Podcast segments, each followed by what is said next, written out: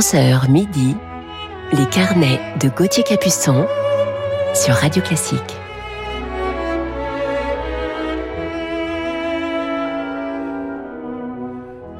Bonjour à toutes et à tous, j'espère que vous allez bien et je suis heureux de vous retrouver pour un nouveau week-end de nos carnets musicaux sur Radio Classique.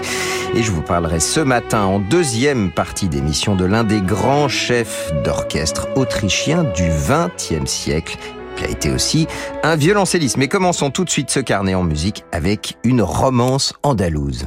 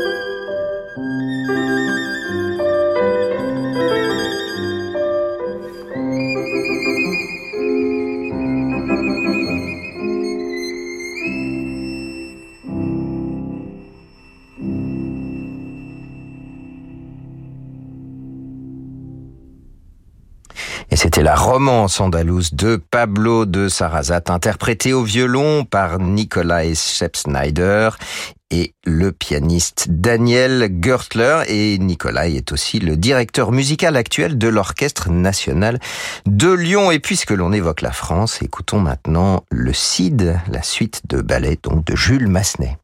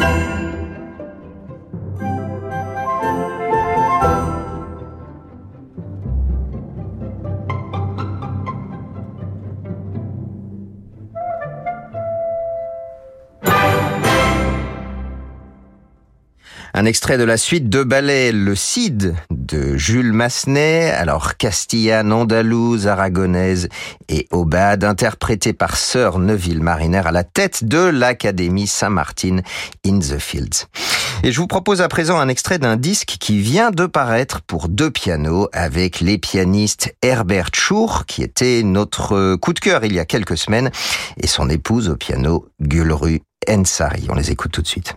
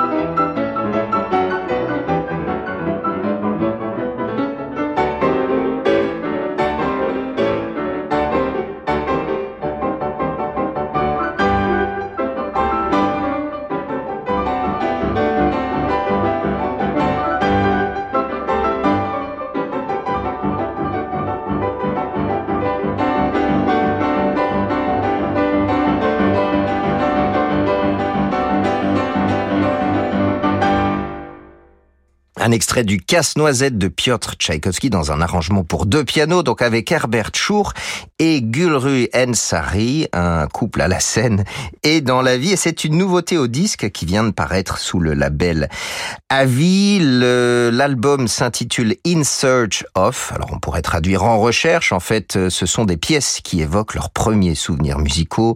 On a des danses hongroises de Brahms, dans Slav de Dvorak, ce Casse-Noisette de Tchaïkovski que l'on vient d'écouter de nombreuses autres œuvres pour ce très beau disque que je vous recommande et c'est d'ailleurs leur deuxième album qu'ils enregistrent ensemble. On poursuit à présent avec le flûtiste Emmanuel Pahut.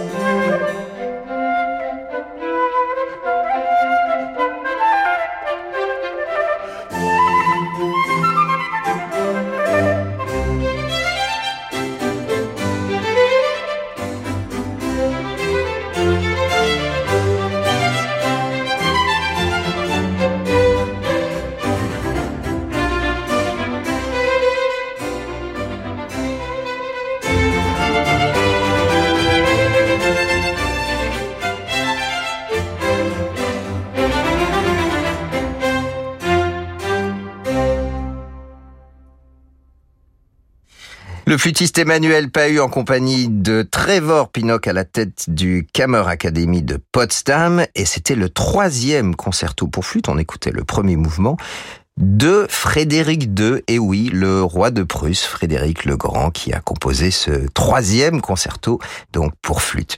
Allez, je vous retrouve dans quelques instants sur Radio Classique avec notre coup de cœur du jour. Vous écoutez Radio Classique. Avec la gestion Carmignac, donnez un temps d'avance à votre épargne.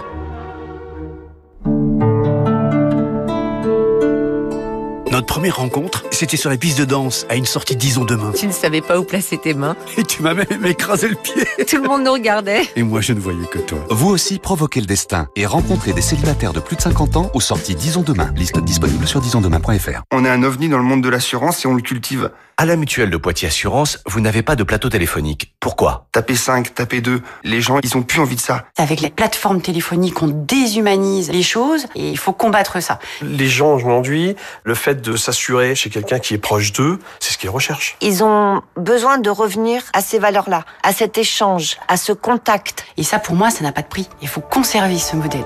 Vraiment. Mutuelle de Poitiers Assurance, votre assureur vous connaît et pour vous, ça change tout. Radio Classique présente Au cœur de la musique russe. Un concert exceptionnel avec Franck Ferrand et la pianiste Claire-Marie Leguet, Selgavo à Paris. De Tchaïkovski à Rachmaninoff, venez vivre une soirée captivante entre histoire et musique autour de chefs-d'œuvre universels. Au cœur de la musique russe, avec Franck Ferrand et Claire-Marie Leguet, un concert radio classique lundi 11 avril à la salle Gaveau. Radio Classique présente la folle soirée de l'opéra au Théâtre des Champs-Élysées à Paris. Mozart, Verdi, Puccini, Offenbach. Venez vivre une soirée inoubliable avec les plus beaux airs d'opéra par les plus grandes voix de la scène actuelle. La folle soirée de l'opéra, un grand concert radio classique les 24 et 25 juin au Théâtre des Champs-Élysées. Réservez dès maintenant au 01 49 52 50 50 ou sur théâtrechamps-élysées.fr. Retraité et propriétaire, savez-vous que vous possédez un capital dormant? En vendant la nue propriété de votre bien, vous libérez ce capital. En nue propriété, pas de rente, mais un paiement total et immédiat pour réaliser un projet, rembourser un crédit ou faire une donation. Et comme pour le viager, vous restez chez vous. Appelez dès maintenant René Coste au 0800 960 900 pour une étude personnalisée gratuite. René Coste, c'est le viager et la nue propriété. 0800 960 900, l'appel est gratuit. Jusqu'à midi, les carnets de Gauthier Capuçon sur Radio Classique.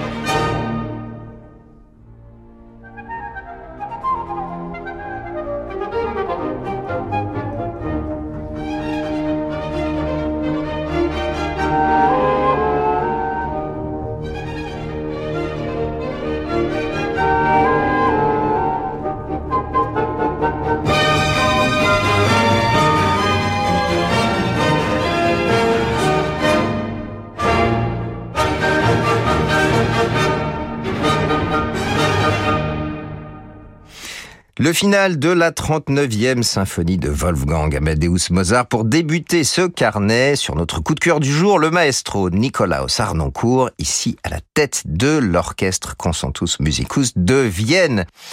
Et notre coup de cœur du jour est chef d'orchestre, bien sûr, mais il a été aussi violoncelliste, gambiste et un grand musicologue. Il est autrichien et né à Berlin en 1929.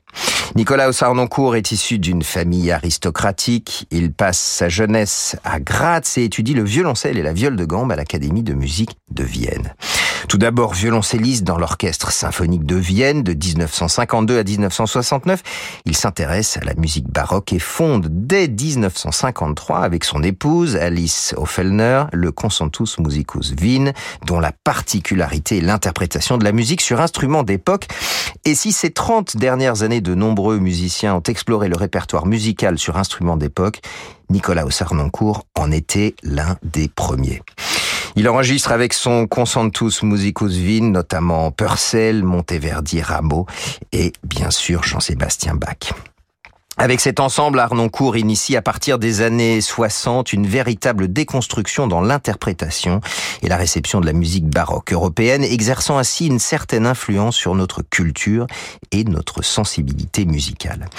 Bien sûr, Jean-Sébastien Bach tient une place importante dans la carrière musicale de Nicolas Arnoncourt. En 1971, il entreprend avec le claveciniste néerlandais Gustav Leonhardt l'enregistrement de l'intégralité des cantates sur instruments anciens, projet qui sera achevé en 1990, dirigeant ainsi du violoncelle et de la viole de gambe. Et puis à partir des années 75, Arnoncourt commence à diriger les orchestres symphoniques, notamment avec la Passion selon Saint Matthieu de Bach, avec l'orchestre royal du Concertgebouw d'Amsterdam. On l'écoute tout de suite dans le premier mouvement de la cinquième symphonie de Franz Schubert.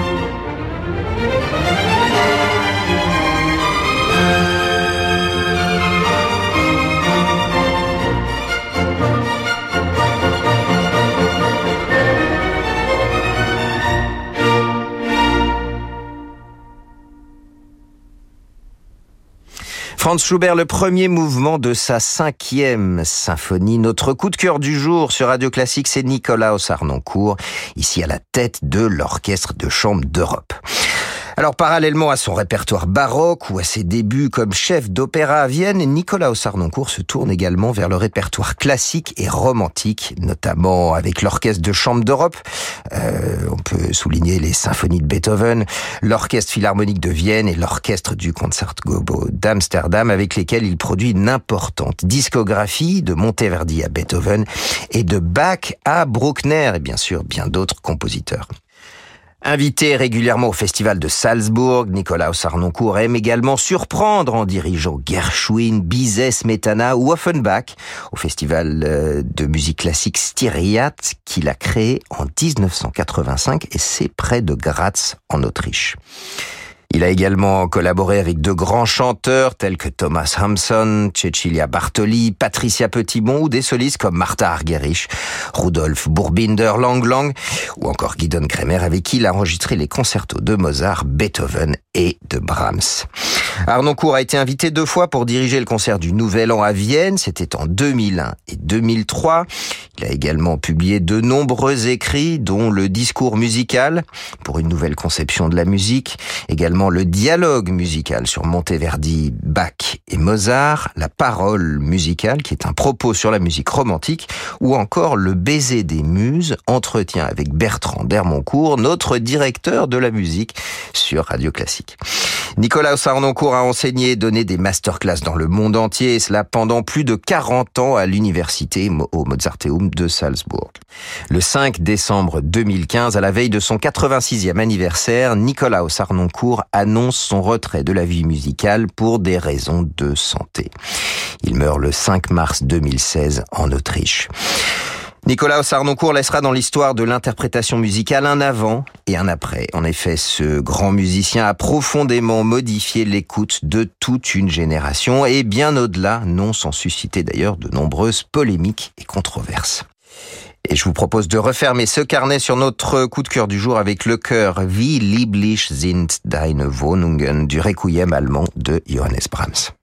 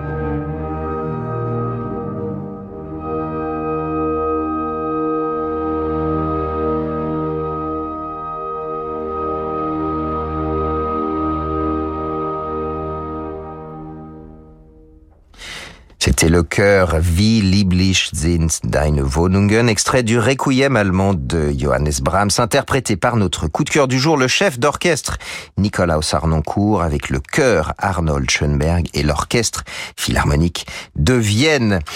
Et notre coup de cœur du jour, Nicolas Sarnoncourt, laissera dans l'histoire de l'interprétation musicale un avant et un après. En effet, ce grand musicien a profondément modifié l'écoute de toute une génération et bien au-delà, non sans susciter d'ailleurs de nombreuses polémiques et controverses.